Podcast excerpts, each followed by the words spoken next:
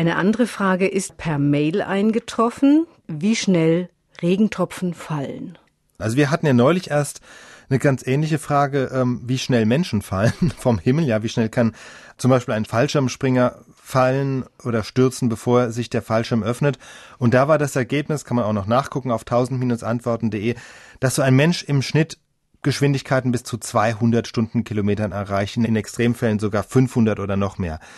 Davon ist ein Regentropfen weit entfernt und zwar aus zwei Gründen. Erstens ist er viel kleiner und leichter, dadurch erfährt er einen deutlich höheren Luftwiderstand und wenn der Tropfen dann doch mal ein bisschen größer ist und schneller werden könnte, wird er genau durch diesen Luftwiderstand wieder in einer Weise verformt, die ihn dann doch wieder abbremst.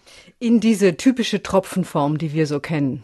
Nee, gar nicht. Also diese sogenannte Tropfenform, die man oft sieht, also dass ein Tropfen unten rund ist und oben spitz zusammenläuft, so wie das Tropfensymbol auf der Wetterkarte, das ist ein Mythos, kann man sagen. Ja, so sehen Tropfen höchstens mal ganz kurz aus, wenn der Wasserhahn tropft und sie dann sich so langsam vom Hahn lösen, also im Moment des Fallens. Aber im Normalfall sind fallende Regentropfen erstmal kugelrund und wenn sie größer werden, dann werden sie durch das Fallen eher von unten platt gedrückt, also durch den Luftwiderstand. Also sie gehen in die Breite und das bremst sie dann eben ja noch weiter. Also die nehmen dann quasi die Form eines, ja, man kann schon fast sagen, eines Fallschirms an.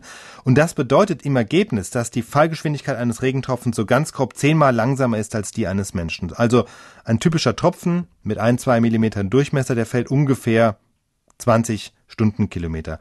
Die genaue Geschwindigkeit hängt dann eben von der Größe ab. Bei Niesel- oder Sprühregen sind die Tropfen kleiner und langsamer entsprechend, fallen vielleicht nur mit fünf Stundenkilometern.